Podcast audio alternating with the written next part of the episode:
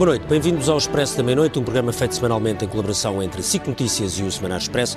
Uma semana ainda muito marcada pela ressaca das eleições europeias, não só pelos resultados, pelas ondas de choque naturais nos partidos, pelas contas que se fazem para as legislativas, mas também para algumas questões que vão perpassar todos estes meses. Primeiro, a questão da abstenção, depois, a questão do tipo de campanha que se deve ou não deve fazer. Foi muito discutido ao longo destas últimas semanas e também nesta se faz sentido fazer este tipo de campanhas eleitorais, se estas campanhas estão não estão a afastar os partidos e os candidatos dos eleitores e dos portugueses em geral? O que é que se pode fazer nesse campo e também como é que as novas forças políticas e as, e as, velhas forças políticas devem ou não devem olhar para isto, para as campanhas eleitorais e, sobretudo, tentar seduzir os jovens, porque está provado que são, sobretudo, os mais jovens quem mais se abstém, o que acaba por eh, colocar um problema quase filosófico sobre a representatividade real dos partidos e dos deputados, que naturalmente não está em causa do ponto de vista democrático, mas acaba por haver uma grande assimetria entre aquilo que é a vontade de quem vota e aquilo que pode ser a vontade de todos os que ficam em casa. É um problema que cruza praticamente todas as democracias ocidentais, mas em Portugal começa a ter uma dimensão muito grande. Para este programa, convidámos duas pessoas muito jovens, os outros também são todos jovens, eu sou mesmo a pessoa mais velha. A Lídia Pereira é agora passa a ser eurodeputada do PSD, foi, se não me engano, segunda da lista uh, de, liderada por Paulo Rangel, é também líder da juventude Popular, do Partido Popular Europeu e, portanto, tem uma presença política, uma experiência política grande. A Filipa Maia, que está aqui à minha direita, foi mandatária nacional da lista às europeias do Partido Socialista, tem só 18 anos, é estudante de Relações uh, Internacionais em Coimbra e é também líder da Students Agency da OCDE e, portanto, teve a sua primeira experiência política, ainda está enfim, a tentar descansar do que é uma campanha quando se fazem milhares e milhares de uh, quilómetros, mas enfim, não deixando provavelmente uma pegada zero em termos de carbono. O Carlos, Carlos Guimarães Pinto é presidente da Iniciativa eh, Liberal, não elegeu, é um, um, um dos novos partidos, um dos quatro, engano, novos partidos que foi pela primeira vez a votos, teve uma grande presença nas redes sociais, sobretudo no Twitter, onde se fosse a votos provavelmente ficava pelo menos no pódio. A verdade é que não conseguiu uh, passar esta primeira fase, mas tem essa primeira experiência de campanha para contar.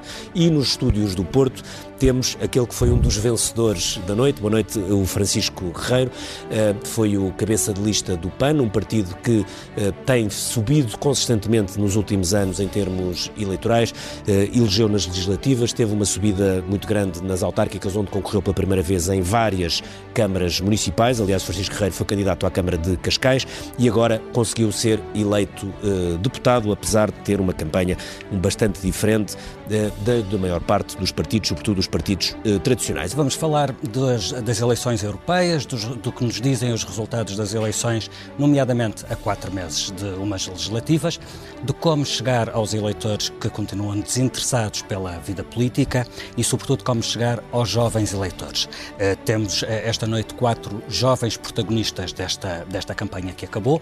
Começo por um deles, provavelmente o protagonista principal da noite eleitoral. Boa noite, Francisco Guerreiro.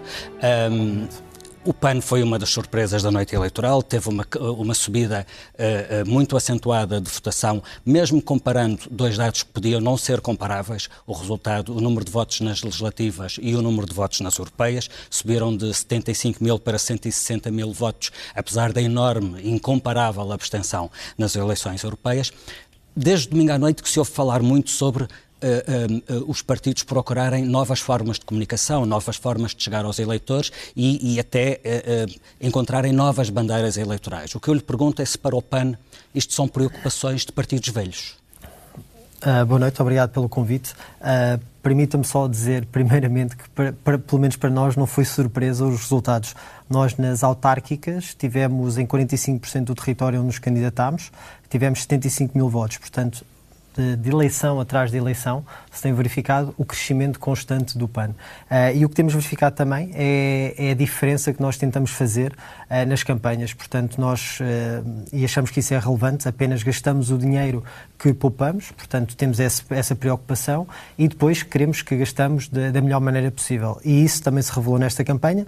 Andámos, fizemos um périplo pelo país, tentando chegar uh, a todas as localidades e mostrando uh, o nosso programa. Portanto, nosso, a nossa campanha foi muito focada uh, em, em, demonstrar as propostas que tínhamos para a Europa, portanto não perdemos tempo a atacar outros partidos e, e a fazer uh, nacionalizações de debate, portanto focámos-nos em apresentar propostas que queríamos uh, apresentar na Europa, a importância de ter um eurodeputado do PAN e também dizer em que família é que estávamos, para as pessoas compreenderem esta dimensão que não é só nacional, é internacional e a importância de ter um partido ecologista português também na Europa. E Mas, também Francisco fizer... Guerreiro, Sim. Francisco Guerreiro, deixa-me só fazer uma pergunta, porque embora tenha, pela primeira vez tenham estado, primeira vez acho eu, não posso estar a dizer alguma coisa errada, tenham estado em uhum. debates televisivos, tiveram nomeadamente aqui um na SIC e se não me engano Sim. outro na, na, na RTP.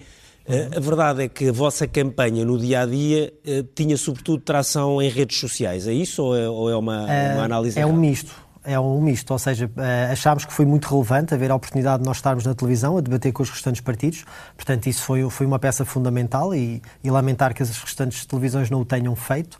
Eh, de qualquer das maneiras, nós sempre fomos eh, reis e rainhas nas redes sociais e isto sem pagar qualquer conteúdo, portanto há de ter bastante atenção porque nós não pagamos nenhum conteúdo, portanto todas as nossas interações são orgânicas. Quando dizem reis e rainhas das redes sociais é porque têm quantos seguidores tem o PAN? O PAN, neste momento, tem 160 mil, se não me equivoco, no Facebook e cerca de. Uh, agora, agora perdi, os, perdi o número porque começámos deve ter crescido a crescer, muito. Agora deve ter crescido. crescemos bastante. Portanto, crescemos bastante no Instagram. Não tanto no Twitter, porque aí sim a iniciativa liberal tem, tem, tem, tem tido também um bastante, bastante protagonismo, uh, mas, mas dizer que, mais que as redes sociais, nós temos feito uma campanha de presença no território. Uh, muitas vezes desmistificando algumas ideias pré-definidas que existem do PAN e explicando concretamente o que é que nós propunhamos para, para, este, para, para este programa, não, para estas eleições. Uh, e foi feito muito, de modo muito humilde, reconhecendo também o trabalho que tínhamos feito, portanto, as pessoas reconheciam o trabalho que temos feito ao longo dos quatro anos, a nível do Parlamento, e depois, obviamente, obviamente também funcionaram o, e funcionou o trabalho que, que, tem sido feito também através das estruturas municipais. Portanto, uh, isto não vem de agora, nós não entramos em campanha uh, nestes últimos dois meses e meio, portanto, nós temos constantemente estado em campanha, por assim dizer, porque estamos sempre na rua, estamos sempre a contactar com os problemas locais, com os problemas nacionais, em contacto com organizações não, não governamentais, com cidadãos, com cidadãs, uh, e tentando perceber como é que nós podemos acrescentar valor à política portuguesa. E uma das mensagens que, tem, que nós passamos e que achámos que foi muito relevante eh, era dizer às pessoas, independentemente de votarem no PAN ou não, participem, porque realmente não só okay. é o futuro do vosso país, como da Europa que está em jogo. Vamos e, largar o debate Vamos alargar sim, o debate uh, e aproveita deixa sobre as redes sociais. Carlos Guimarães Pinto, a iniciativa liberal foi um fenómeno na, nas redes sociais. Como dizia o Ricardo, se fosse por aí a votação, provavelmente tinha um resultado bastante mais interessante do que aquele que tiveram na noite de, de, de domingo. Uh, e mesmo nos meios tradicionais, por exemplo, os outdoors, conseguiram ter algum impacto pela mensagem irreverente e, e, e, um, e desformatada em relação àquilo que é habitual. Não conseguiram foi votos tiveram 29 mil, 0,8%. Eh, isso significa que na política portuguesa o que acontece no Twitter fica no Twitter? Eh, eu, se calhar, antes de mais, muito boa noite a todos eh, e muito obrigado pelo convite para estar aqui hoje. Se calhar eu não sou tão pessimista em relação aos resultados, ah, porque se olharmos para todos aqueles partidos que se apresentaram nos últimos 20 anos pela primeira vez a votos, sem uma alavanca mediática como Santana Lopes ou Rui Tavares ou, ou esse tipo, só houve dois partidos que tiveram mais de 0,8%, que foi o PAN, nas suas primeiras eleições em 2011, e fomos nós. Uhum tivemos o segundo melhor resultado e entre os partidos que entraram nessas condições. Obviamente, só obtivemos este resultado pela estratégia de comunicação que pudemos ter nesta, nesta altura. Foi a única forma. Nós temos nós temos 8 mil seguidores no Twitter, mas tivemos 30 mil votos. Portanto, estamos bastante distantes de ser, de ser o, partido o partido do, do, Twitter. Twitter. Hum. Bastante, ultrapassamos bastante essa questão. Somos hoje o partido, provavelmente, com a, a comunicação mais agressiva, mais criativa, um bocadinho mais diferente de todos os outros partidos. Tivemos um excelente candidato, um, um candidato que se deu muito bem e, eh, e o resultado disso foi entre aqueles partidos que não têm a exposição mediática que muitas vezes os novos partidos têm, como, como teve o Livro ou a, Aliança, o próprio Basta, uh, entre esses partidos obtivemos um resultado que é mais do dobro da média dos partidos que entram pela primeira vez. Portanto, o resultado foi muito bom para um primeiro passo. Nós até gostamos do facto de termos tido uh, um, uma, uma percentagem muito próxima daquela que o PAN teve há oito anos, quando se estrearam. Acham que é um bom augúrio? Acho que é um excelente augúrio e nós ficamos muito contentes com este, com este resultado. Também foi de facto termos tido um grande candidato e, acima de tudo, as mensagens que passamos achamos que foram bastante úteis. E uma das principais, um daqueles autores que ficou mais na nossa memória, que foi o contribuinte de todo o país, Univos, é hoje mais atual do que nunca quando sabemos que, que temos autoridade fiscal na estrada a penhorar carros, quando sabemos que vamos ter um, inspectores das finanças nos casamentos a perguntar aos noivos. Já foram proibidos. Se... Foram... Exatamente, exatamente. É, é... Mas o facto de aceitarmos isto como algo natural demonstra que o país está doente. Mas é curioso que cite esses exemplos, porque o, o, Francisco falava como uma das marcas distintivas do PAN o facto de não ter nacionalizado uma campanha que era para o Parlamento Europeu. Uhum. O PAN ter focado a sua campanha naquilo que são as propostas para daquilo que um eurodeputado irá fazer no Parlamento Europeu. Certo, certo, Porque é que acham que é, mais, que é correta a vossa campanha de nacionalização uh, dos temas? Eu diria que entre, os, entre todos os partidos que se apresentaram em eleições, e isto não sou eu que sou suspeito, mas houve muitos comentadores que disseram exatamente o mesmo, que fomos dos partidos que mais se focaram nas questões europeias. Aliás, mesmo entre os Quando eu fizer partidos... a mesma pergunta à Lídia e à Filipe, elas vão dizer a mesma coisa, garanto-vos, que também falaram de questões europeias.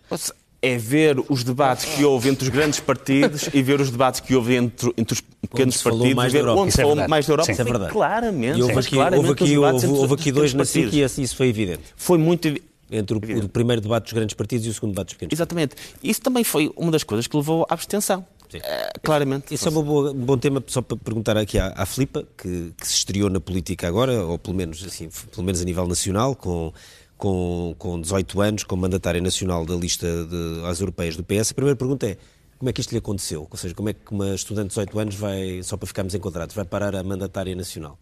Antes de mais, Estou convidada, noite. naturalmente. Mas... Sim, sim, sim. Antes mais, boa noite a todos os presentes e boa noite a todos em casa. Obrigada pelo convite. Um, pronto, como já mencionou, eu sou a Student Leader de, do projeto Education 2030 na OCDE, uh, um projeto que comecei a trabalhar um, em 2017, um, dado que eu sempre fui uma estudante que me envolvia muito uh, em termos de educação e na mudança dos currículos. E, hum, a convite do Secretário de Estado de Educação, um, fui, comecei a trabalhar, lá está, na OCDE, um, onde começámos por ser um grupo pequeno de 30 alunos e neste momento, online, somos um grupo de 200 alunos a nível mundial. Um, após todo o meu trabalho, decidimos criar uma, um grupo mais próximo com uh, os governos de cada país e um, houve eleições dentro do grupo de estudantil uh, onde me elegeram, lá está, como student leader. Ok, foi e, assim que, que E sim, foi assim. E, Agora, e a primeira questão é, uh, depois de ter, de ter estado numa campanha, ficou a perceber melhor ou pior porque é que a maior parte dos jovens da sua idade se abstém? Porque estas campanhas ficam muito, a ideia que dá é que ficam muito a léguas dos uhum. vossos interesses, ou dos, dos vossos, estou a falar em termos geracionais. Eu acho que há, sem dúvida, uma grande desconexão entre jovens e política, especialmente política europeia porque hum, como nós crescemos, eu especialmente como sou de 2000, cresci na União Europeia, não conheço outra realidade, então se calhar nem sempre sabemos como a valorizar porque nunca estivemos fora dela, então passa a ser um pouco de dado adquirido.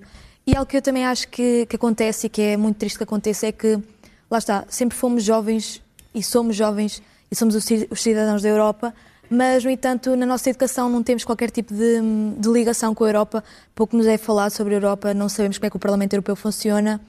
Um, e acho que isso faz muita falta na escola, realmente, uh, até para os jovens se interessarem mesmo por eleições, especialmente pelas eleições europeias, que nos preocupam imenso, uh, mesmo que não nos percebamos disso.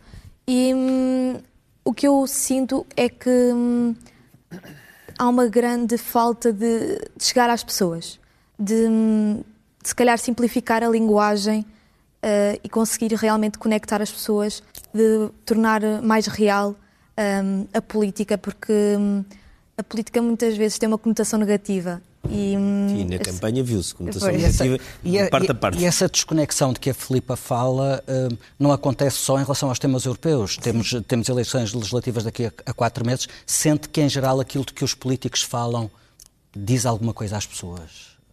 Ou estão numa bolha a, a falar uns para os outros, às vezes a insultarem-se uns para os outros, muito pouco uh, preocupados com aquilo que interessa a um cidadão comum que precisa de, precisa de orientar a sua vida e, e focar-se apenas naquilo que é essencial. Sim, acho, acho que sim, porque hum, lá está. Apesar de, de, serem temas muito importantes de discutir, uh, questões financeiras como o PIB, uh, eu antes disso também não, e antes de entrar em relações internacionais também não era algo que, que me interessava muito ou que me preocupava muito. E hum, sinto que é, que é a generalidade das pessoas que sentem isso, de hum, não se reverem no que está na política, não se reverem o que os políticos dizem. E hum, nesse sentido há uma falta de, de tentar quase que empatizar um, o que é uma campanha com os eleitores. Sim. A Lídia Pereira fez a sua primeira campanha como protagonista agora nas, na, nas europeias e foi mesmo uma protagonista, era a número 2 da lista do PSD e um, em todos os comícios onde estava e onde discursava era apresentada e apresentava-se como uh, a jovem de 28 anos. Um, 27. Uh, peço perdão, de 27 anos. Peço perdão, isto uh, eu sei que não tem perdão. Um, não, não, faço 28 a, cam a campanha que fez foi a campanha que gostaria de ter feito? Acha que fez uma campanha interessante que motive as pessoas da sua geração a, irem votar? Eu acho que fiz, de facto, uma campanha diferente. Podia-se ter feito muito mais, mas eu acho que dentro daquilo que foi possível fizemos uma campanha diferente. Um, e eu começava também por cumprimentar a todos e agradecer o convite e deixar já só uma nota à Filipa que gostei de ouvir, evidentemente, sobre a questão da política real. E, mas houve aqui um, um fenómeno que acabou por tornar esta campanha um bocadinho mais artificial, que acho que deu uma quebra grande no, na dinâmica da campanha um, e que acabou por transformar a campanha muito mais nacional do que aquilo que deveria ser, que deveríamos discutir a Europa e que foi a questão do, do que foi trazida pelo nosso Primeiro-Ministro uh, com, com, a questão dos professores. Mas, mas sabe que isso acontece muito em muitas foi... campanhas noutros países, ou seja, é um bem ou mal, e, e, obviamente que é mau para o debate europeu, acaba por acontecer em França houve discussões nacionais, Sim, mas em, eu em acho Espanha que, houve discussões nacionais, em Itália, em todo dúvida, lado acaba mas por aquilo acontecer. Filipa, aquilo que a Filipa estava a referir-se relativamente à política real acabou por distorcer o Sim. debate uh, uhum. e Uh, e, portanto, eu acho que aí se perdeu uma grande oportunidade de falar sobre a Europa. Sobre a minha campanha, uh, sim, eu falei algumas vezes. Sua e uh, vossa? Sim, a minha do, do PSD. PSD. mas a, a, minha foi, de certa forma, mais autónoma em determinados momentos, porque eu acompanhei a caravana, mas havia momentos em que eu estava, tinha uma agenda mais vocacionada para a juventude.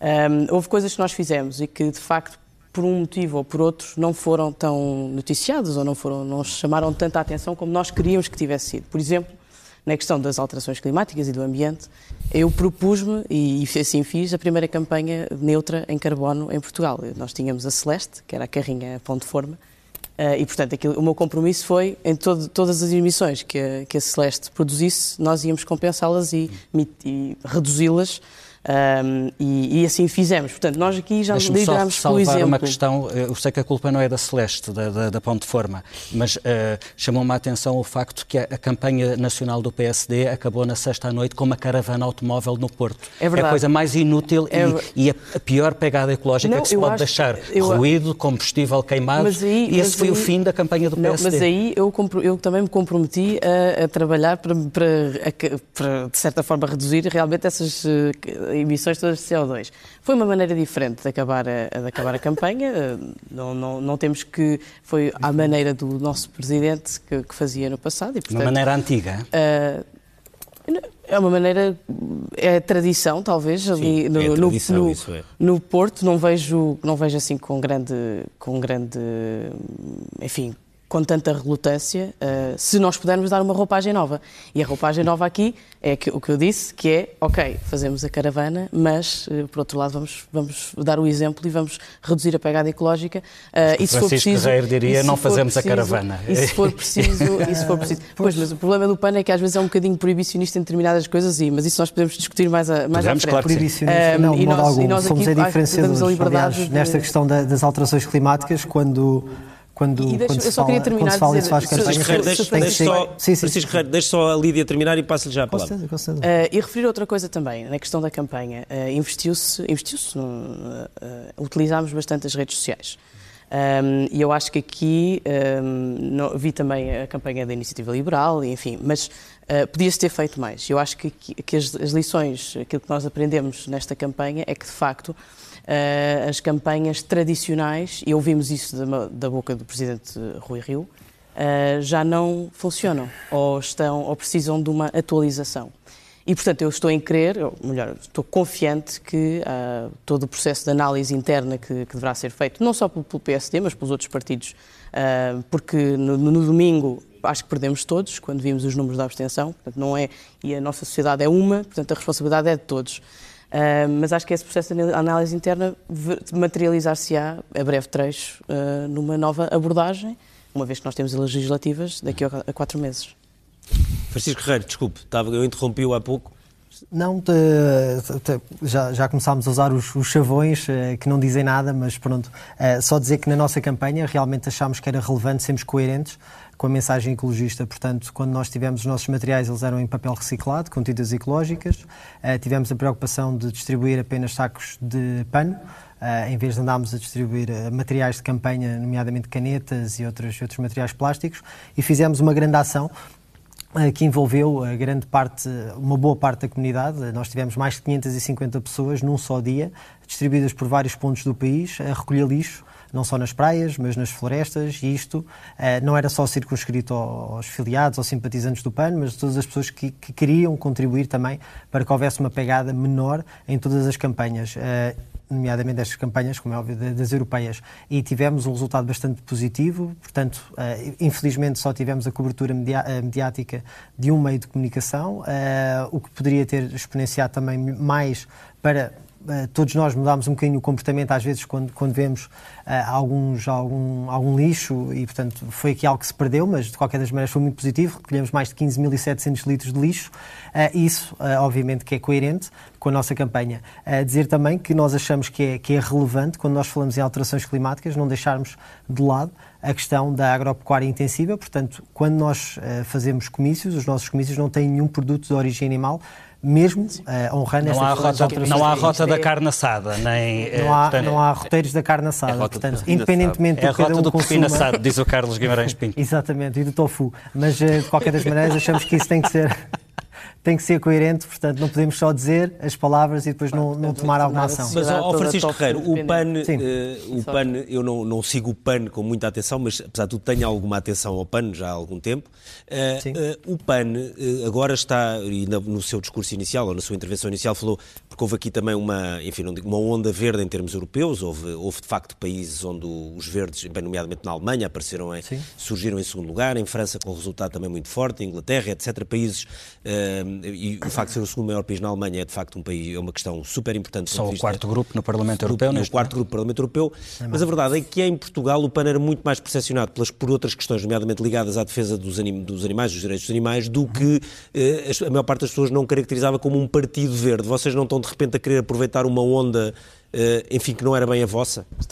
De modo algum, aliás, se olharmos para as propostas que temos apresentado ao longo dos quatro anos, eh, a nível parlamentar, podemos ver que temos bastantes matérias, eh, aliás, a, sua larga maioria, eh, são dedicadas aos direitos sociais económicos e ao ambiente. Portanto, as questões relacionadas com a proteção dos direitos dos animais nem são a maior fatia das propostas que nós apresentamos. Mas lá está, sempre que, fala, sempre que falamos em touradas, obviamente que há uma grande cobertura mediática. Se nós falarmos que apresentámos também um projeto para criar o Estatuto de Cuidador Informal, que não teve qualquer cobertura, pronto, aí se calhar a relevância, a relevância obviamente, para a percepção das pessoas pode ser nula. Uh, nós também apresentámos medidas, nomeadamente para combater o desperdício alimentar, que foi rejeitado por todos os partidos também não teve cobertura mediática e por, poderia dar mais exemplos. Uh, o que nós achamos é que, obviamente, uh, não deve haver aqui uma uma limitação do combate às alterações climáticas ou à esquerda ou à direita. E acho que essa mensagem tem, tem sido cada vez mais percepcionada pelas pessoas. Isto é um problema real que não, que não uh, se circunscreve a esta dicotomia uh, filosófica e que tem muitas vezes uh, criado entraves em não aprovar boas medidas, tanto de um lado como do outro. e então estas guerrilhas político-partidárias têm, têm, têm crispado muito a percepção das pessoas do que é, que é a real política, pelo menos da nossa percepção. E quando estivemos em campanha, era isso que as pessoas diziam, estavam muito muito cansadas desta, desta guerrilha político-partidária, uh, deste não chegar a soluções pragmáticas, muitas vezes apontadas pelos dados científicos, portanto, caminhos muito claros que a comunidade científica nos indica uh, e para onde nós devemos ir, portanto, mais do que ser esquerda ou direita, o caminho está traçado. Portanto, Nem sempre seguem o que a comunidade científica indica, pelo, pelo contrário, já aconteceu contrariarem o consenso da comunidade científica. Precisamente. E, uh, os, os paradigmas de esquerda e direita? Não, não, estou a dizer que nem sempre as propostas do PAN seguem o que a comunidade científica indica. Pelo contrário, já aconteceu apresentarem propostas que são frontalmente contrariadas pelos estudos científicos. A homeopatia, por exemplo. Frontalmente? No caso da homeo... Sim, no caso da, homeo... da homeopatia, no caso da, ah, já, da proibição da, da, da, administração. Na, na, questão das terapias uh, não convencionais, essa lei foi aprovada em 2013 pelos partidos que estavam atualmente e nós apenas fizemos com que houvesse uma regulamentação das mesmas, portanto que os profissionais que operam nestas, nestas, nestas terapias não convencionais... No caso da proibição da administração da Ritalina a crianças menores de 6 anos, também não, também. não, não, não, não havia um não havia um respaldo Sim, mas científico. Mas em todo o caso, vamos, vamos ouvir aqui, foi, aqui também no estúdio, pareceu-me ver, quer da parte do Carlos eh, Guimarães Pinto, quer da, da, da Lídia Pereira, um, uh, eh, houve, houve, alguns sorrisos quando se colocou a questão do PAN estar a cavalgar oportunisticamente uma onda verde. Uh, querem partilhar connosco eu, eu, o, o, que, o, que, significam esses sorrisos que, que, que houve há pouco. E eu queria tocar aqui em dois pontos que foram falados antes. Um, primeiro é, é, o, é, o, ponto da abstenção. Acho que é importante falar nisto, uh, porque entra-se muito neste discurso moralista, como é que vamos fazer as pessoas votarem, sem perceber exatamente os incentivos que estão por trás disto. Nós estamos numas eleições europeias temos muito voto clubista, de, de, pessoas que votam sempre dos mesmos partidos, portanto, à partida... Isso é normal em democracia, não é? normal. É, Há pessoas que mas, votam toda a vida no mesmo partido, há outras. Exatamente, exatamente. Isso é perfeitamente normal. Mas dos 21 lugares que estavam em disputa, se calhar 14 nem sequer estavam em disputa, que iriam sempre PS, PSD, CDU, conquistariam sempre aquele número. Ou seja, estavam nestas eleições, estavam sete lugares em disputa. Sete lugares de um Parlamento que tem 751. Ou seja, estávamos aqui a eleger 1% do Parlamento Europeu, um órgão que poucos percebem para que serve, mesmo os próprios candidatos, porque se nós olharmos, mesmo entre as pessoas que falaram sobre a Europa, muitas vezes introduziam medidas que não poderiam ser aprovadas no Parlamento Europeu, ou seja, é, ou seja, cometiam o erro simétrico de não falar sobre a Europa, que é falar sobre a Europa, mas sobre coisas que não deviam, que não passam pelo Parlamento Europeu. Um, ora, quando o que está em causa numa eleição é 1% de um órgão que as pessoas não sabem para que serve. É normal que o as pessoas não, não é votem. É, é normal. Portanto, eu, não entro neste discurso moralista de que as pessoas se abstiveram porque não, não estão disponíveis para a vida pública. Simplesmente há um aspecto racional nisso, em não ir votar numas eleições como estas. Existe, infelizmente, existe Muito isso. Bem. E boleia verde? A iniciativa liberal também vai apanhar a boleia da vaga verde? De uma forma racional. Eu acho que o ambiente é, é uma questão muito importante, mas se há coisa que a história nos ensina é que nem sempre os defensores mais radicais de uma causa são aqueles que mais que melhor fazem por essa causa. Basta ver como vivem os operários na Coreia do Norte. É? Um regime comunista que supostamente defende, tem uma defesa radical uh, dos operários, e não é propriamente o país em que eles vivem melhor, assim como não foi na União Soviética, em qualquer país comunista se possa pensar. E muitas vezes a defesa radical do ambiente é contrária aos interesses do próprio ambiente. E, e há dois motivos, dois bons motivos para isso. O primeiro é quando se defende o ambiente contra as pessoas, contra a economia, a prazo está-se a prejudicar o próprio ambiente.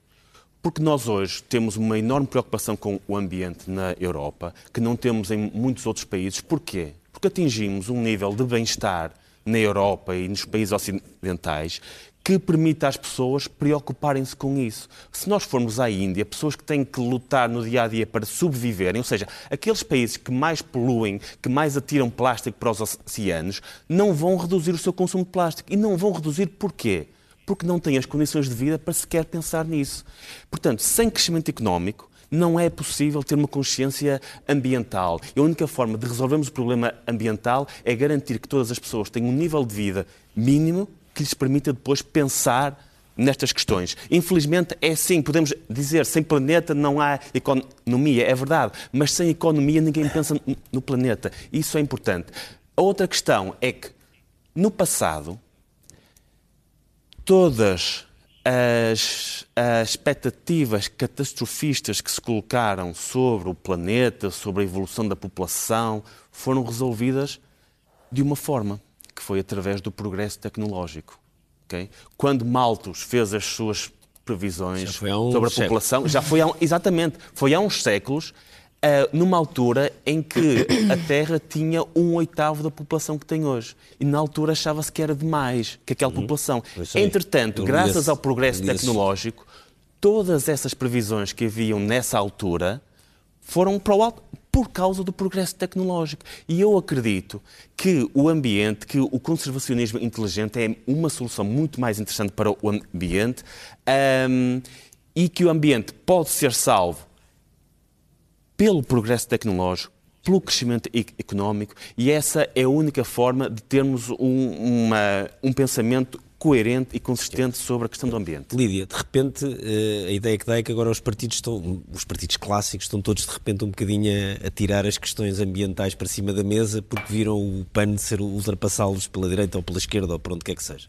Bom, eu, no caso do PSD, o PSD tem uma grande, uma grande matriz no, no, domínio do ambiente, que começou logo nos tempos ainda de Francisco Sá Carneiro, com Gonçalo Ribeiro Teles, por exemplo, depois com Macário Correia, com uh, Jorge Maria da Silva, Carlos Pimenta, enfim.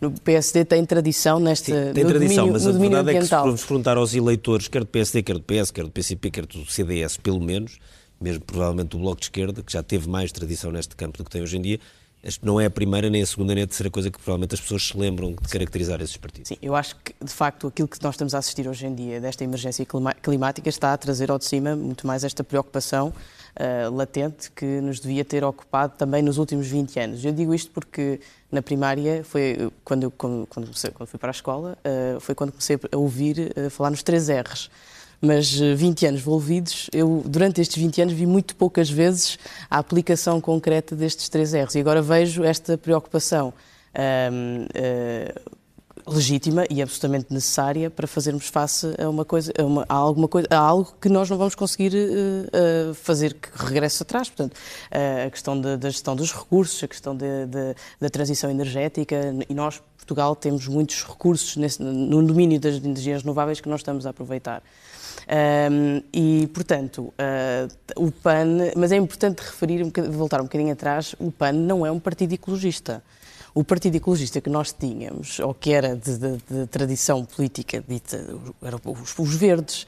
Portanto, o PAN é o PAN é o partido dos animais e calha também ser da, da natureza, mas é um partido que nós não nos podemos esquecer que tem no seu programa qualquer coisa como uh, proibir o uso do, do, dos, dos, tampões e substituir por, por, um copo menstrual. Quer dizer, eu enquanto não, não se pode proibir, não se pode limitar ou, uh, as liberdades das pessoas. Eu enquanto é mulher, isso classifica enquanto... o PAN como um partido proibicionista nesta matéria é, e quer dizer, eu, e as pessoas não, eu acho que as pessoas não leram provavelmente o programa do PAN. Não leram nenhum, não devem ler nesta... Isso posso garantir. Uh, não, mas, não leram isto, nenhum, não é, tem problema isto é nenhum. grave, isto é grave, porque eu, enquanto mulher, não quero nunca na vida que me venham dizer como é que eu tenho que gerir o meu, o meu corpo.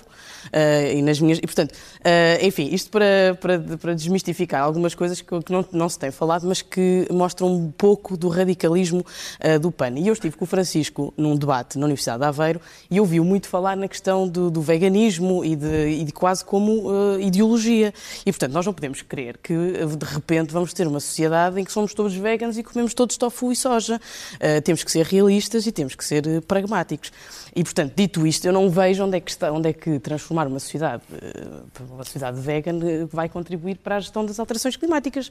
Alguém me vai explicar isto. Uh, e, nesta matéria, eu acho que o PSD apresentou propostas nomeadamente na transição energética, nomeadamente na, na, na, missão Oceano Limpo, utilizando as nossas regiões ultraperiféricas, como os Açores e como a Madeira, e que precisam de estar, têm que estar na agenda política, vão estar na agenda política, naquilo que forem as discussões uh, do, do, no Parlamento Europeu, porque só a Europa é que pode uh, liderar, ou continuar a liderar a questão do ambiente.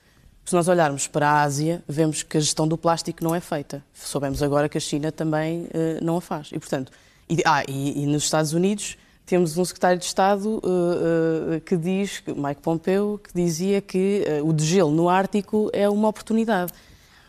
E, portanto, nós só vemos na Europa a, a resposta possível para, dar, para, para, ser, para conseguirmos gerir a questão do ambiente. Mas é preciso ser realista na abordagem. é preciso também percebermos que não é um, este tema do ambiente não é da esquerda ou da direita. Nisso eu concordo, concordo com o Francisco. Agora, uh, não podemos é querer uh, com, que com radicalismos uh, sensibilizamos as pessoas para esta temática. Filipe, um, o tema do ambiente é seguramente um dos temas que mais preocupa os jovens e não só, começa a preocupar toda, toda a sociedade e bem. Um, mas de repente, não sente quando fala com os seus amigos, colegas, etc., que de repente essa agenda é completamente dominada pelos novos partidos, ou partidos mais recentes, que o PAN não é um partido novo, é um partido que já tem uh, alguns anos, mas nomeadamente o facto do PAN do que depois, porque o, os outros partidos, porque nomeadamente o PS, o PSD começou a olhar para a campanha, estavam, estavam muito à volta da mesma questão, a crise dos professores, mais as guerras com o Paulo Rangel, mais umas coisas com o Nuno Melo e por aí fora, e acabam por ficar fechados numa bolha. Eu não acho que a questão, o facto dos partidos estarem agora todos a pegar na, nas alterações climáticas e, nomeadamente, o seu combate, seja necessariamente uma coisa má, porque. Não, não, eu não disse que era má. Sim, sim, a questão sim, é mas, se é apenas oportunista mas, ou se eles percebem de facto. Para mim, desde que, que, cumpram o que dizem, é o que me importa, muito sinceramente. Sendo uma pessoa que, que luta pelo ambiente e que, de facto, estou interessada que, que o planeta seja salvo, um, o importante para mim é que cumpram. E é, é verdade que, que sim, que, que, os países de, bem, não desenvolvidos, por assim dizer, em vias de desenvolvimento, não têm capacidades neste momento de se preocuparem com o ambiente, mas a verdade é que, como sempre, somos nós, países privilegiados e ocidentais, que temos que dar um modelo e nesse, nessa lógica temos que ser nós a começar a implementar as medidas e, de facto, transferir uh, para outros países. Para além disso, o que eu noto muito neste momento, um, em termos de questões ambientais, é que um, se tem culpado muito o indivíduo.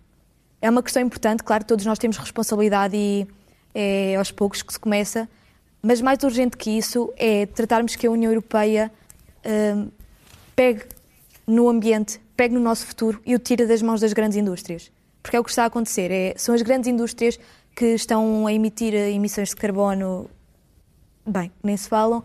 E hum, para mim, de facto, esse é o, é o que se tem que falar, não tanto de culpar um indivíduo de, hum, de viajar de carro. Claro que isso também é importante, de usarmos mais os transportes públicos. Eu sou uma ávida defensora disso e uso imensos transportes públicos, mas mais que isso, sim, é discutirmos como é que cortamos este, esta apoderação que as grandes e acha indústrias que o tipo tomam. de campanha que existe, e nomeadamente a campanha onde participou ao longo destes últimos 15 dias, 3 semanas, ao lado do Pedro Marques, acho que esse tipo de campanha chega uh, depois ao eleitorado que mais se interessa por estes temas? É porque uma que... campanha feita em comícios, correr o país de les a les várias vezes, andar a visitar as estruturas distritais e conselheiros dos partidos, que é o que acontece nos partidos grandes, tem que se um pouco visitar os seus, são os que enfim, carregam o partido no resto do ano. Eh, é que depois o que se vê é que são os outros partidos, nomeadamente o PAN, etc., que têm grande ligação às redes sociais. O PS ou o PSD têm muito menos seguidores. Bem, eu, para além dessa campanha que foi mostrada nas comunicações Sim, sociais, eu hum, andei também em universidades e para mim que eu acho que, que foi uma questão importantíssima porque bem, infelizmente nem todos os estudantes que estavam informados, de facto havia, uh, haviam eleições e nem sequer estavam informados que havia uma opção Uh, havia muitos estudantes que disseram que não podiam votar porque não iam a casa nesse fim Sim, de semana. Não sabiam do voto não, antecipado. Exatamente. E nesse sentido acho que, é, que foi muito importante uh, dirigirmos a universidades e dirigirmos a, a, espaços onde estão jovens, jovens que, hum, pronto, que talvez se interessem.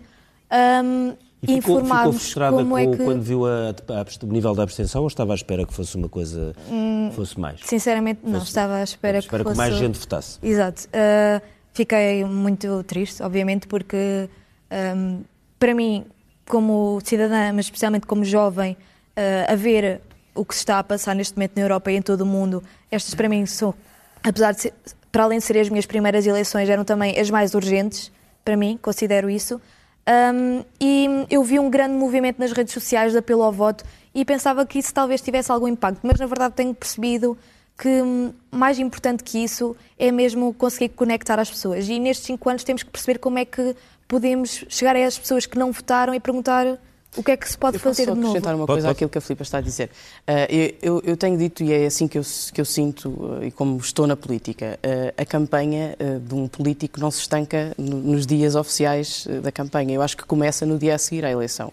Portanto, nos próximos anos, é- é- são cinco anos de campanha em que nós temos que estar próximos dos, dos eleitores. As pessoas querem ser ouvidas. E, portanto, relativamente às novas formas de fazer campanha, aquilo que, que eu tenho assistido e aquilo que, com, quem, com as pessoas com quem eu tenho falado, dizem querem falar. As pessoas querem ser ouvidas. Também, Ah, também falou de sessões em universidades, como a Filipa falou. Sim. Se- eh, havia muita adesão, estamos a falar de sessões para quê? Para 10, 15, 20, 50 pessoas, 100, 200? T- Estamos a falar de que nível de De- adesão? Dependeu do- do- do- da, da universidade óbvio, e mas- e depende do curso. Mas estive, por exemplo, numa sessão com, com 100, 150, estive noutras mais pequenas com 20 ou 30 O pessoas. seu testemunho é parecido, Portanto, Filipa? Também sessões com, com adesão grande da Eu não, parte eu dos não fiz sessões, eu estive mesmo na rua a falar com os estudantes. nas, nas universidades. Sim. Deixa-me só colocar-lhe uma questão. eh, de- do- dos nossos quatro convidados, a Filipe é a única que não é militante de um partido. Exato. Imagino que até pelo facto de ter sido convidada para mandatária, já tenha sido assediada por partidos para se filiar. Nunca aconteceu? Hum. Não, de todo. então eles estão distraídos, pelos vistos. Porquê é que, e, e porquê é que por iniciativa sua nunca se lembrou de, de- de- de se filiar num partido? Acha que isso não é importante, que não é, não é o mais relevante, que pode, fazer, pode ser ativista social sem estar ligado a um partido? Sim, eu acho que é uma questão relevante, claro, e quem, se, quem quiser ser militante que seja, mas acho que não é preciso ser militante do partido para nos interessarmos por política e por sermos cidadãos ativos, que eu hum, penso que sempre fui.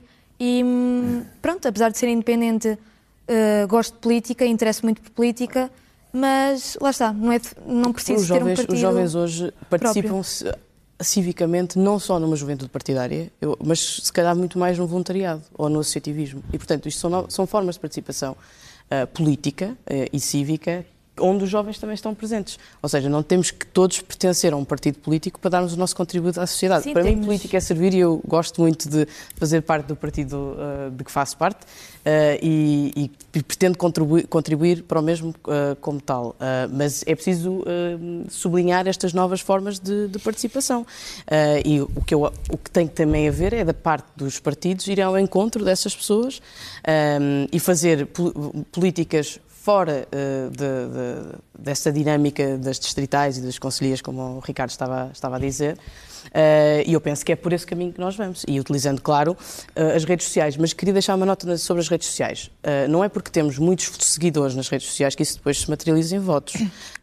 E, portanto, há sempre essa... essa Como não é necessariamente essa- estar na televisão. O Marinho Ou- ou Pinto, estar- ou António na- Marinho Pinto, esteve nos debates televisivos, vários. O André tem- Ventura passa horas na e televisão. não, e não foi por isso que foi Isso é- eleito, isso é nem, verdade, nem o isso é André verdade, Ventura, os, é? os canais, os canais de comunicação, nomeadamente a comunicação social ou as redes sociais, são as maneiras de chegar às pessoas.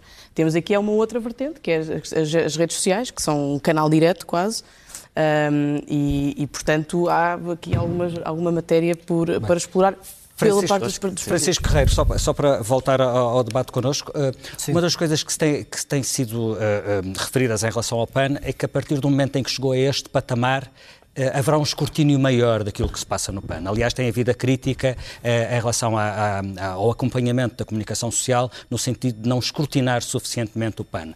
O PAN eh, tem tido congressos à porta fechada, que é uma coisa que não acontece, julgo que a não ser com o MRPP, que fez o último congresso clandestino. Eh, o PAN está preparado para esse escrutínio maior e para ser tratado como um partido médio, que é aquilo que já é neste momento. Sim, sempre tivemos relativamente, só, só duas notas relativamente aos copos menstruais, o que nós propusemos e conseguimos aprovar para, esclarecer. para que fique claro. Não, para que fique claro, porque realmente também peço que a Lídia não, não leu o programa nessa matéria, foi a redução e o que foi, nós fizemos foi a redução do IVA. Portanto, tá, os, os copos menstruais estavam a 23 e nós tornámos mais acessíveis, portanto, tornámos acessíveis através do 6%, do 6, 6%, portanto, tornar mais acessível. Ninguém quer condicionar ninguém, só sempre Nunca proibiram os tam- nunca quiseram proibir os tampões, é isso? Claro que não, claro que não. Relativamente ao Congresso à porta fechada, o que nós, o que nós temos tido é que nós te- fizemos, fizemos sempre co- comunicações, eh, convites a- aos, aos meios de comunicação social, eh, nunca tínhamos resposta e acabávamos por, por convidar apenas para o encerramento, mas aliás este último foi exatamente a mesma coisa, só no dia Posso dar o testemunho deste último, o jornalista do Expresso que foi destacado para esse Exatamente, congresso, quis dia- entrar e não pôde assistir. Sim. porque foi no dia anterior e nós depois não tínhamos a logística, mas certamente no futuro teremos as portas abertas, não teremos qualquer problema, muito pelo contrário. Menos Aliás, mal. o escrutínio, o escrutínio é bom, o escrutínio é bom e deve ser feito e, e nesse sentido é que nós também apelamos e apelamos sempre para que haja mais debates, mais interação com os partidos, mas não só com o PAN, com os restantes partidos. O que nós vemos é que há partidos que não têm assento parlamentar e que depois também são pouco ignorados eh, quando se apresentam as suas medidas. Portanto, é sempre bom haver debate, é sempre bom que exponhamos as nossas ideias e que, obviamente, que o jornalismo faça o seu trabalho. Não temos qualquer problema quanto a isso, muito pelo contrário. Eu posso, eu posso fazer aqui uma, duas notas. Primeiro é, se quiserem alguma vez ap- aparecer nos nossos congressos, não precisam de avisar, apareçam em qualquer altura, são sempre muito bem-vindos. Quando é que é o próximo? Só no Twitter, os congressos. Ah. O- é que o Twitter agora está quase a ser a nossa terceira maior rede. É interessante que é basicamente porque os outros partidos não estão lá que nós acabamos por ter aquele destaque. Ahm, O e- Dr. Rui Rio está no Twitter e costuma fazer tweets com, é com verdade, impacto. é verdade. Com algum impacto, com algum impacto e, e alguma, e algum humor. Ahm, involuntário, às vezes. Ahm, ahm, eu, eu queria falar sobre a campanha, porque falou-se aqui muito na campanha e queria falar um bocadinho sobre a, a má campanha que se faz hoje e também sobre os incentivos que existem para se fazer essa má campanha. Hoje em dia, nós temos, grande parte dos partidos passa a campanha a fazer comícios. Eu e nós fizemos dois comícios e sabemos não, que os comícios não, não trazem um voto. Depende. O Donald Trump faz vários comícios ao dia quando está em campanha. O Matteo Salvini foi o recordista dos, com- dos comícios em Itália. Em Eh, Portugal- Isso não é completamente verdade. Em Portugal, O Bolsonaro não precisou de fazer comícios para ganhar, mas isso são. Há, Exato. mas em Portugal, há- como é que se fazem os comícios? Mas há muitos países onde se fazem muitos. É trazer autocarros das diferentes distritais e estar lá com pessoas já convencidas. E isso é a grande parte dos custos que depois acabam por ser pagos pelos contribuintes. Ou seja, hoje em dia os contribuintes pagam através da subvenção de campanha aquilo que é basicamente festas de amigos. Porque são isto os comícios partidários e o- mesmo no meu partido. Quer dizer, nós fizemos dois comícios e aquilo foram festas de amigos. Convém explicar uma PS coisa para as pessoas. é, os, os portugueses pagam as campanhas partidárias com, com base no, no resultado, não é? Uma subvenção para diminuir eh, brutalmente aquilo que era o que existia antigamente, que eram os donativos, que era um mundo muito mais perigoso para os partidos políticos, que eram as, as malas com dinheiro. Mas o ponto é que se calhar esse dinheiro pode ser melhor emprego, não é? Mas hoje Eh, não hoje há- é, é diferente. Malas com dinheiro parece-me que é mais arriscado que hoje alguém faça. Hoje, mas é que isso não foi impedido pela su- subvenção pública. Isso foi impedido quando as malas foram proibidas. Ou seja, podem-se mesmo proibir as malas e a impedir as subvenção pública foi uma forma do financiamento partidário ser transparente. Mas o ponto é em que é que esse dinheiro é gasto. Eh, Exatamente. De que nós forma é temos que esse dinheiro, sendo subvenções de público, deve ser gasto? Que servem basicamente para isso. Porquê? Porque só se faz este tipo de campanha. Mas aqui, e eu se calhar arrisco-me também a dizer que há alguma culpa da forma como a cobertura da campanha é feita. E nós tivemos muito essa experiência que foi, nós tivemos ações de campanha em hospitais, universidades, em que não aparecia ninguém. E para um partido novo era importante ter lá televisão, ter lá imprensa metemos cinco ou seis gatos pingados numa rua a fazer uma ruada e temos lá duas câmaras. E isso, e eu imagino que as senhoras do bolhão já estejam fartas de receber lá partidos. Mas a verdade é que se os partidos não forem lá, não têm televisões. Isso também deve levar um bocadinho à, à reflexão das próprias televisões, a perceber televisões o que que é nem que isso querem fizeram. cobrir. Mas o, é- isso tem uma explicação simples, quer dizer, não vou estar agora aqui em debate, mas é que acaba por se olhar para a agenda e nem todos os dias há disponível, porque, eh, por exemplo, no caso da SIC, houve alguma cobertura dos pequenos partidos, não só num debate, como é. Agora não se foi é verdade. todos os dias. Vai-se um dia aqui à Iniciativa Liberal, vai-se outro dia ali ao PAN, vai-se outro dia ao não sei quantos. E depois, às vezes, olha, pode calhar no dia dos gatos pingados. Isso aí já não há nada a fazer. E, e esta é, é uma forma de fazer campanha que talvez fizesse sentido nos anos 70, quando iniciou o nosso regime democrático, ou seja, ir às feiras, ir onde estão as pessoas. Hoje em dia, com os meios de comunicação que existem, faz cada vez menos sentido. E se os partidos continuarem a escolher fazer este tipo de campanha, tudo bem, é um problema deles, mas pelo menos que não seja financiado pelos contribuintes um tipo de campanha que não serve para aquilo que a campanha deveria servir, que era informar as pessoas. Hoje é muito mais fácil informar as pessoas por outros meios, pela internet, pelas redes sociais.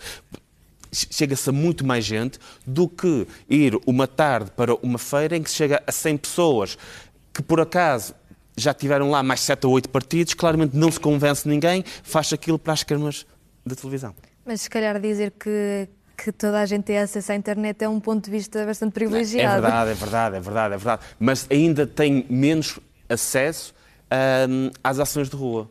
Porque numa ação de rua normal que um partido faça, chega 100, 200 pessoas.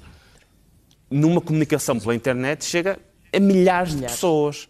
Eu não me lembro, antes de entrar na política, de alguma vez ter visto uma ação de rua, não me lembro. Quer dizer, aquilo chegará, todos juntos, chegam aqui a 5 mil pessoas, 10 mil.